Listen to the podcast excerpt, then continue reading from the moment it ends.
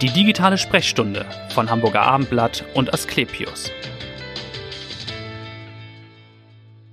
Es ist wohl eine der schlimmsten Diagnosen, Krebs.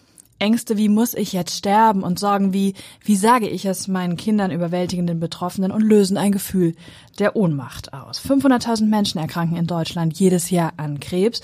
Mindestens ein Drittel, so die Schätzungen, erleiden darüber eine Depression. Doch es gibt Hilfe in Form von Psychoonkologinnen und Psychoonkologen. Und die Frage ist natürlich, wie hilft man Krebspatienten mental aus diesem tiefen Tal? Das ist unser Thema heute in der digitalen Sprechstunde, dem Podcast von Hamburger Abendblatt und Asklepios. Mein Name ist Vanessa Seifert und zu Gast habe ich heute Vera von Zitzewitz von der Asklepios Klinik Barmbek. Sie arbeitet dort als Psychoonkologin. Herzlich willkommen. Danke, Schön, dass Sie danke. da sind. Aha. Ja, die Frage ist natürlich, was sind die größten Sorgen, die größten Ängste der Patienten, wenn sie zu Ihnen kommen oder wenn sie die erste Beratung haben? Äh, Bei der ersten Beratung, also wenn es sich um eine Erstdiagnose handelt, ist sicherlich häufig die Frage, ist es mein Todesurteil oder überlebe ich es? Und was äh, bei Menschen, bei denen die im Rahmen einer sogenannten Früherkennung diagnostiziert worden sind. Das heißt, ich finde das Wort Früherkennung besser als Vorsorge, weil Ja. Vorsorgeuntersuchung, Vorsorgen kann ich durch andere Maßnahmen. Ja. Äh, bei denen ist das Problem zum Beispiel Frauen bei einer Mammographie oder bei einer Darmspiegelung, die fühlen sich in keiner Weise krank, Ja, gehen dahin und hoffen natürlich hinterher alles gut, kommen sie in zwei Jahren wieder. Und äh, plötzlich wird da etwas entdeckt. Und ähm, was sie wenige haben, manche haben irgendwas getastet. also es gibt Grunde keine Symptome, das trifft einen wie, Symptome. wie der Schlag. Ne? Man Wie geht da hin und denkt, das ist halt eine kurze Untersuchung und dann gehe ich nach Hause Genau. und alles geht weiter. Ja, ich habe gedacht, jede Schürfwunde oder jeder Mückenstich ist äh, ärgerlicher oder belastender für den Körper als dieses, was da gefunden wurde. Ja. Manche Frauen haben was getastet, wenige haben vielleicht auch mal einen kleinen Schmerz gefühlt oder so. Aber letztlich ist dann die ganze Behandlung macht krank. Ja. Das Gefühl. Richtig. Ich, plötzlich steht dieses äh, große Wort Krebs über mir.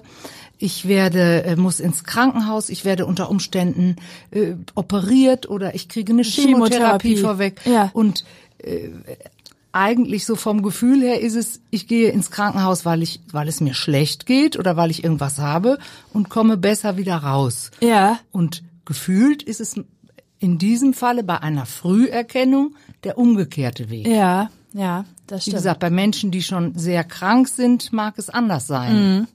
Mhm. Und was, was raten Sie dann diesen Patientinnen, die ja natürlich mit dieser riesigen Verunsicherung zu Ihnen kommen? Na, erstmal äh, geht es gar nicht um, um Rat geben, sondern es geht erstmal äh, um zu, darum zuzuhören, was, äh, was ist da, um die, um auch dieses Paradox zu thematisieren und auszusprechen und dann äh, zu gucken, was hilft mir, was, was brauche ich. Ja. Ja. Und das ist ja vermutlich sehr individuell. Oder kann man Ja. da sagen, es gibt so ein, doch einen Plan, nach dem das. Ja, das ist ähm, im, im Krankenhaus so bei der Früherkennung äh, zum Beispiel. Ich arbeite auch, also es gibt ja verschiedene. Es gibt ein großes onkologisches Zentrum, was in äh, viele Abteilungen, Fachabteilungen Ja. untergliedert sind. Also da ist jetzt Beispiel Brustzentrum. Äh, die Frauen sehe ich meistens äh, nach der Operation. Ja. Manchmal auch bei, werde ich gerufen, wenn Diagnose mitgeteilt worden ist. Und äh, dann ist es meistens so, ist die Anspannungssituation ist zwischen Entdeckung und Therapie sehr groß. Manche haben noch mal fürchten sich vor der Operation, Ja. der Narkose. Und wenn ich sie dann stationär sehe, ist schon mal so ein Stück abgearbeitet. Ja, ja. Und dann ist es ähm, meistens gibt's, haben die dann nach der Operation nach einer Woche noch mal einen Termin, wo ihnen das Ergebnis mit der histologischen, also der feingeweblichen Untersuchung Ja. mitgeteilt wird. Und dann kann es nochmal je nachdem, was empfohlen wird, ob eine Bestrahlung oder unter Umständen sogar eine Chemotherapie empfohlen wird, dann kann es auch nochmal schwierig werden. Und unter Umständen können die mich dann anrufen, aber wir verweisen auch auf ambulante ähm, auf ambulante Beratungsstellen, Ja. also wie die äh, Deutsche Krebsberatungsstelle oder die Abteilung der Arbeiter, Krebsberatungsstelle der Arbeiterwohlfahrt. Ja. Und was sagen Sie oder was antworten Sie Frauen, die dann die Frage stellen, wie sage ich es meinen Kindern oder meiner Familie oder wie gehe ich jetzt mit Kollegen, mit Nachbarn um? Ja, das ist ähm, das ist äh, ein gutes Beispiel. Also erstmal klar, Familie ist es immer besser, es mitzuteilen. Bei Kindern denke ich auch, es ist sehr wichtig, ihnen es in einer kindgerechten Sprache und bildhaft mitzuteilen Ja. und unter Umständen, dass auch je nachdem, ob die in den Kindergarten oder in die Schule geht, da den Erzieherinnen oder den Lehrerinnen, Ah, ja. die auf jeden Fall zu informieren. Ja, ja. Und dann, ja, je nach Offenheit, also was Krebs ja auf jeden Fall macht. Aber ganz kurz nochmal, also auch Kita-Kindern würden Sie es sagen. Also es ist besser, es zu sagen, als es Ja. zu verschweigen oder Ja. zu sagen, ich will da irgendwie die Fassade natürlich. aufrechterhalten. Genau, ne? Man kann das ja in einer, es gibt ja sogar auch, auch äh, Kinderbücher darüber.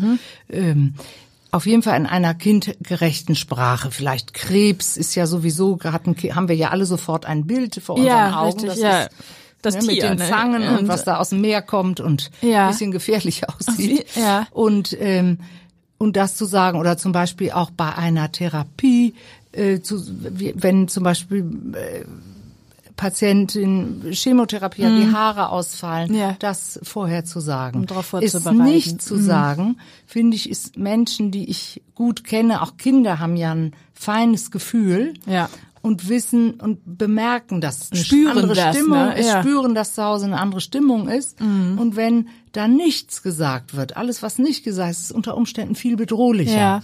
Mhm. Ne? Und manchmal auf diese Unwissenheit oder diese Bedrohlichkeit können Kinder vielleicht auch so mit Unsicherheit, mit Schuldgefühlen reagieren. Ja. Mhm. Deswegen geht's wieder darum, in der in einer kindgerechten Sprache das mitzuteilen und ähm, und auch zu die, die Kinder so, ich gehe jetzt dahin und dann passiert das und kann sein, dass meine Haare rausgehen und Ja, so ausfallen, so dass die dass die Bescheid wissen. Ja. Das ist viel besser als eine Unwissenheit oder Mutter trägt plötzlich ein Kopftuch oder Perücke oder sowas. Genau, ja, so. das könnte dann viel verängstigender viel oder beängstigender sein. Mhm. Alles was nicht das Unausgesprochene wächst ja, da wächst wird die Fantasie viel größer. Ja, ja. Hm. Und im Umgang mit Kollegen oder Nachbarn, weil vielleicht auch viele ja gar nicht so umgehen können, auch mit der Genau. Diagnose Krebs und dann vielleicht, oh, wir vermeiden den Kontakt oder wir sprechen das Thema gar nicht an. Das ist sicherlich ja auch Ja. eine Sorge, die viele haben. Ja, das ist also was äh, einmal Krebs assoziieren viele mit einer äh, mit dem baldigen Lebensende immer noch. Es löst auch beim Gegenüber eine ganz große Ohnmacht aus, weil ja kein Mensch sagen kann, wieso, warum und warum ich. Ne? Oder was ist passiert und ähm, Ohnmacht, wenn wir uns ohnmächtig ist, sowohl für den Betroffenen selbst auch als für das Gegenüber ein höchst immer ein unangenehmes Gefühl.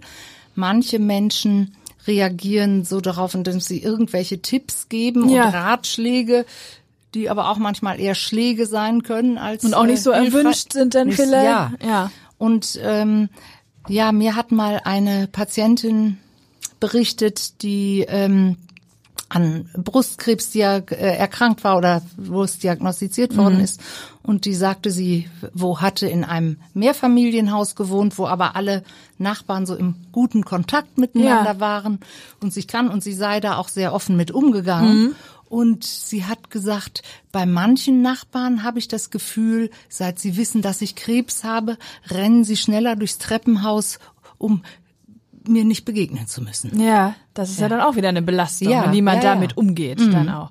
Und manchmal kommt eben von unerwarteter Seite viel und von erwarteter Seite wenig. Also Oft in ist- Extremsituationen Ja, oder in ja, ja. Krisensituationen, Ja, dass man das. Mhm. Gefühl hat, von denen, wo man eigentlich denkt, die müssten unterstützen, kommt wenig und von anderen eben. Mhm. plötzlich ganz viel. Und das, wie geht man damit um? Was, Wie geht man damit um?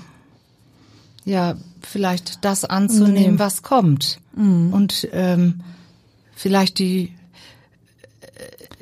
glaube ich, dieses sich zurückziehen ist äh, nicht Ausdruck von, äh, die hat jetzt die Pest oder Corona, ich stecke mich an, sondern es ist Ausdruck der Hilflosigkeit. Es Das, ist nicht unbedingt böse gemeint, es Ja. ist hilflos. Und äh, ich glaube, sich hilflos zu fühlen, ist sehr schwierig. Und im Umgang mit Kollegen oder Vorgesetzten würden Sie auch da sagen, lieber offen sein und die Diagnose mitteilen oder nur sagen, man fällt aus? Oder häng, hängt das auch von dem Klima ab?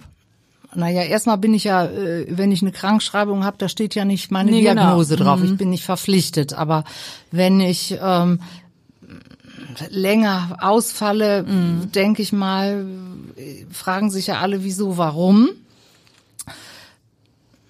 Gut, aber Kollegen sind nicht gleich Kollegen. Ne? Und Vorgesetzte, ich, das ist auch eine Vertrauenssache. Aber dennoch denke ich immer, eine Offenheit ist besser als eine Verschwiegenheit, weil die Fantasie geht, neigt immer, hat immer die Tendenz zu verschlimmern als zu verbessern. Ja. Hm.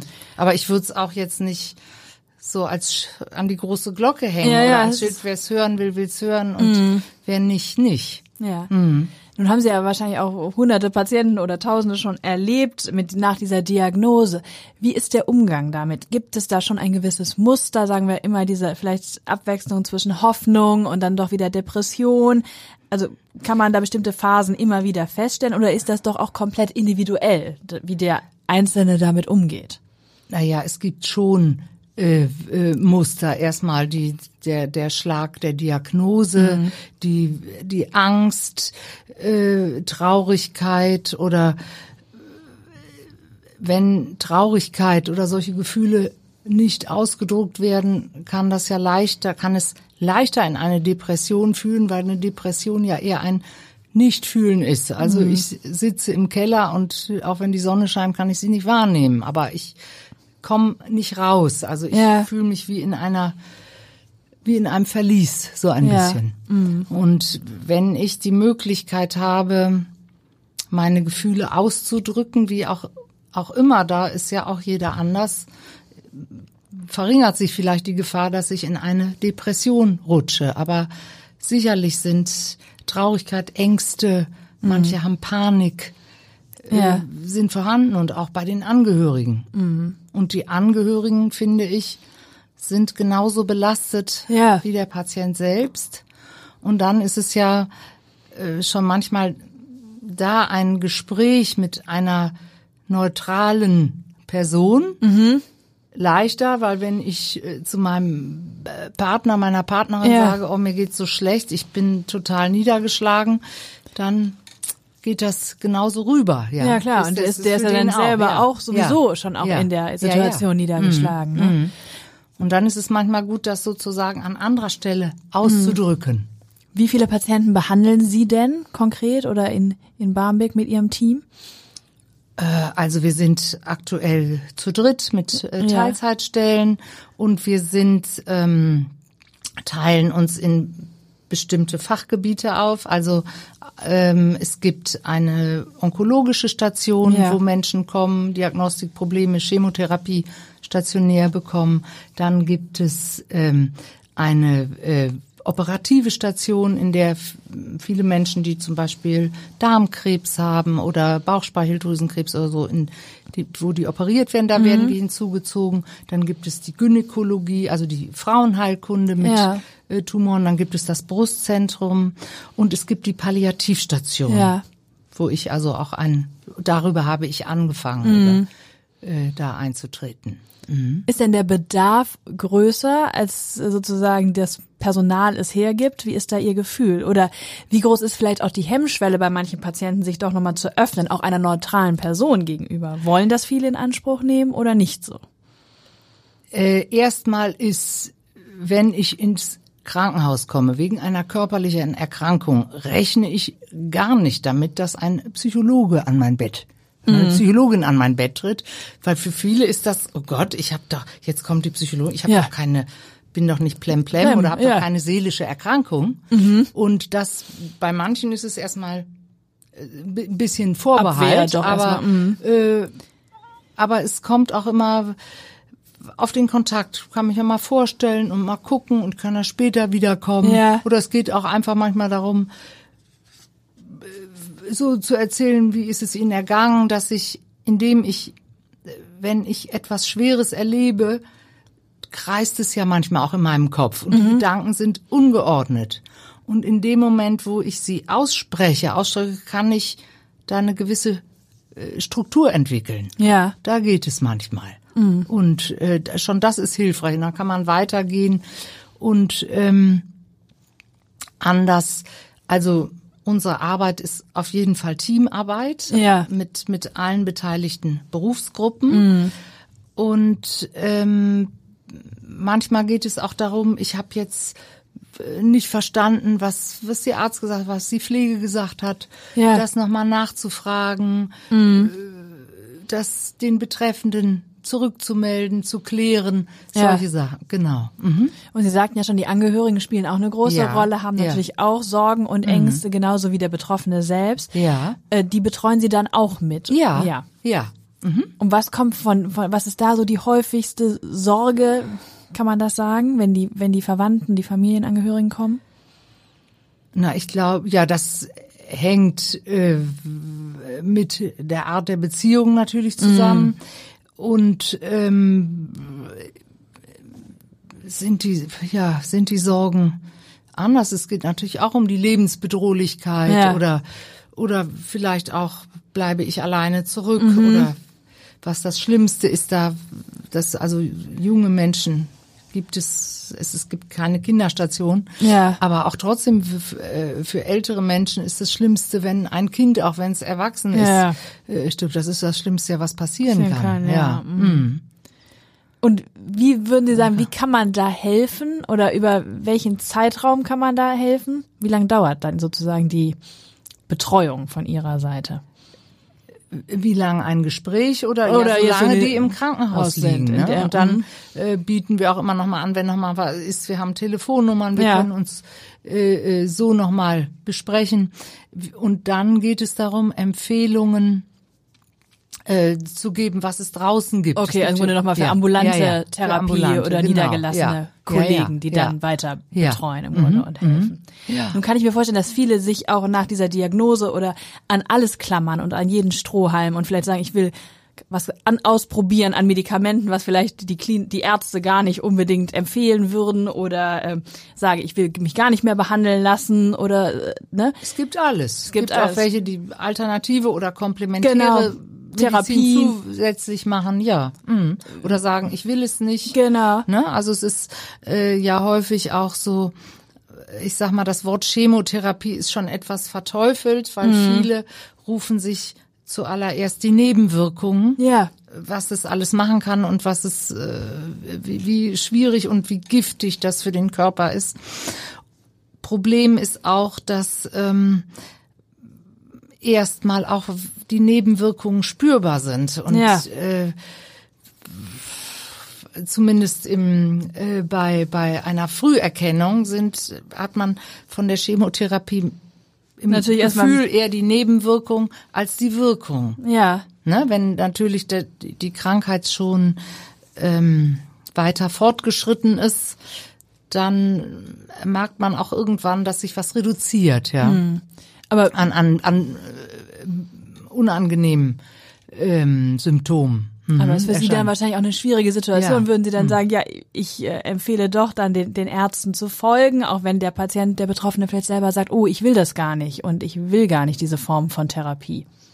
Also äh, da empfehle ich gar nichts. Manche sagen so, ich muss das ja jetzt machen. Und dann Ja. habe ich gesagt, nein, muss ist auch eher ein demotivierendes Wort. Ja. Ähm, sondern es, es ist immer wichtig für uns, dass wir eine Entscheidungsmöglichkeit haben. Ja, und äh, zu sagen muss, nein. Und äh, deswegen sage ich ja, überlegen Sie, was brauchen Sie für Ihre Entscheidung, was ist hilfreich Ja. oder eine Zweitmeinung oder so. Also auf keinen Fall ähm, sage ich, äh, folgen Sie auf jeden Fall Ja. dem Arzt, auch wenn Sie völlig äh, äh, dagegen Gegen sind. sind. Ja, nein. dann sind die Erfolgsaussichten ja auch überhaupt nicht kein gut. guter Ja. Weg. Was ist denn für Sie ein Erfolg als Psychoonkologin? Wann würden Sie sagen, das war jetzt ein guter Tag oder ein gutes Gespräch? Ein gutes, wenn ähm, wenn sich etwas löst. So, wenn wenn sich äh, neulich hatte ich ähm, auf der Palliativstation eine Patientin, die ähm, auf einen Hospizplatz äh, dann zu Hause nicht mehr versorgt werden konnte. Ja. Auch da gibt es ja viele ambulante Möglichkeiten. Und dann plötzlich war der Platz da und ja. dann war sie so vollkommen panisch und äh, und es kam alles noch mal so hoch mhm. auf diese diese Endlichkeit und ja. das es geht im Gespräch auch erstmal nicht um das wird schon und das wird besser, mhm. sondern es geht erstmal darum um die Anerkennung des Leides. Ja. Das wirklich zu verstehen und was ist mhm. und sich dann gemeinsam auf einen Lösungsweg oder was, was kann mir jetzt helfen? Was kann ich, was kann mich unterstützen? Ja.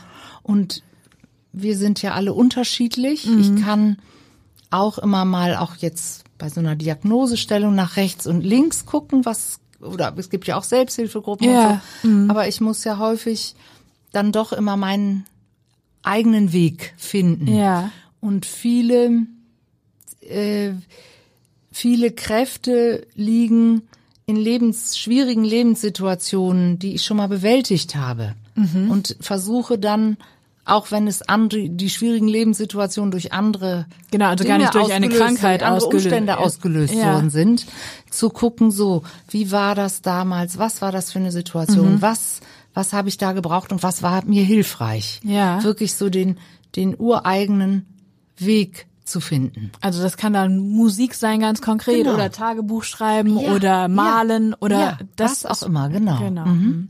Vielleicht wenn wir auch mal auf Ihren Lebensweg gucken, der fing ja ganz anders an. Sie sind Hebamme, haben da auch sehr lange gearbeitet in dem Beruf, waren ja auch Lehrhebamme. Ja. Warum dann der Schwenk zur Psychologie, zur Psychoonkologie?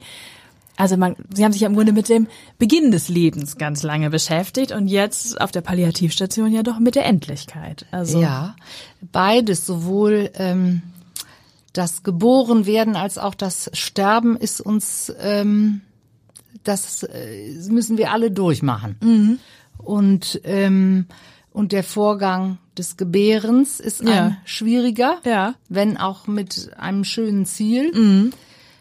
Und äh, der Vorgang des Sterbens ist auch ein schwieriger ja, Weg. Ja. Und wie das Ziel ist, wissen wir ja alle nicht. Oder wo wir da ankommen. Mhm. Und ähm, ich habe auch in der Geburtshilfe hat mich immer sehr interessiert ähm, der psychologische, der seelische Prozess, ja. der, der da passiert. Und ähm, habe auch versucht, damit zu arbeiten in der Begleitung ja, ja. Äh, von Geburten.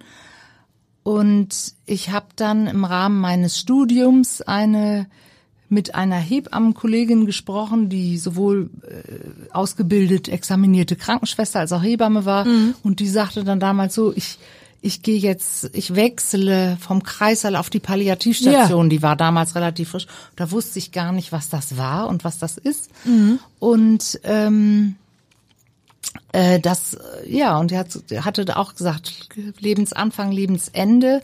Und dann habe ich im Rahmen meines Studiums äh, mein Praktikum auf der Palliativstation, es war ja damals in Barmbek die erste in Hamburg. Ja äh, gemacht und auch meine Diplomarbeit äh, zum Thema mhm. geschrieben.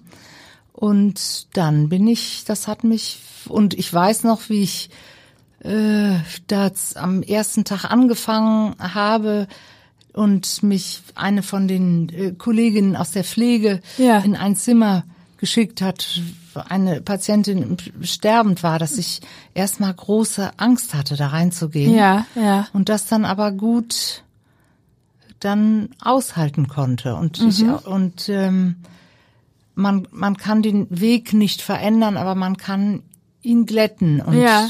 und und das hat ja, das hat mich beeindruckt. Ja. Und dann bin ich äh, da geblieben. Da geblieben. Aber ja. der Auslöser überhaupt nochmal Psychologie zu studieren, der kam da dadurch, dass Sie gesagt haben, schon als Hebamme, mich interessiert dieser ganze psychische. Ja, ja, ja. Es hat mich in der Schule schon ja. äh, interessiert, genau. Ja. Genau. Und da gab es keinen konkreten Auslöser, sondern das war sozusagen in Ihnen und Sie haben dann nach 20 ja. Jahren oder was gesagt, ich muss das nochmal äh, ja, vertiefen. Genau. Mhm. Ja.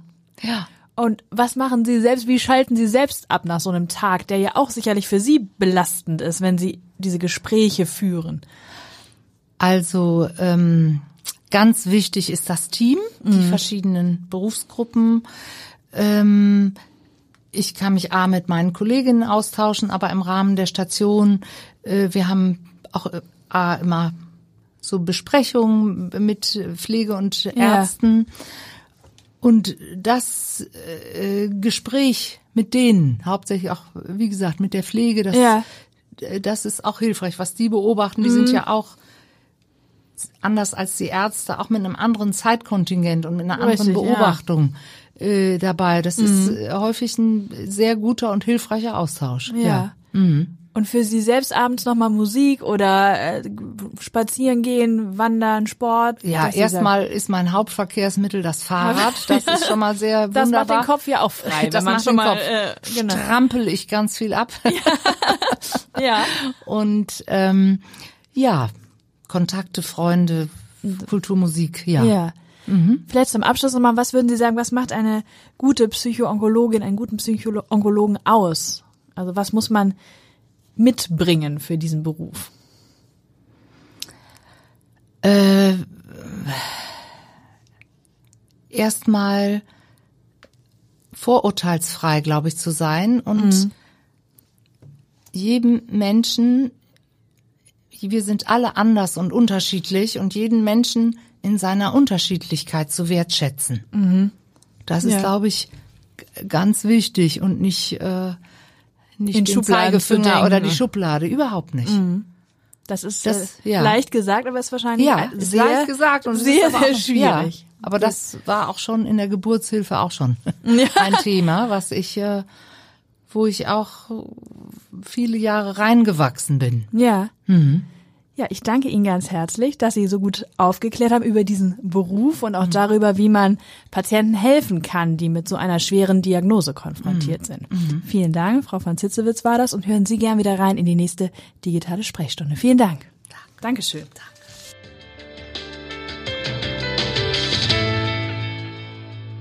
Weitere Podcasts vom Hamburger Abendblatt finden Sie auf abendblatt.de slash podcast.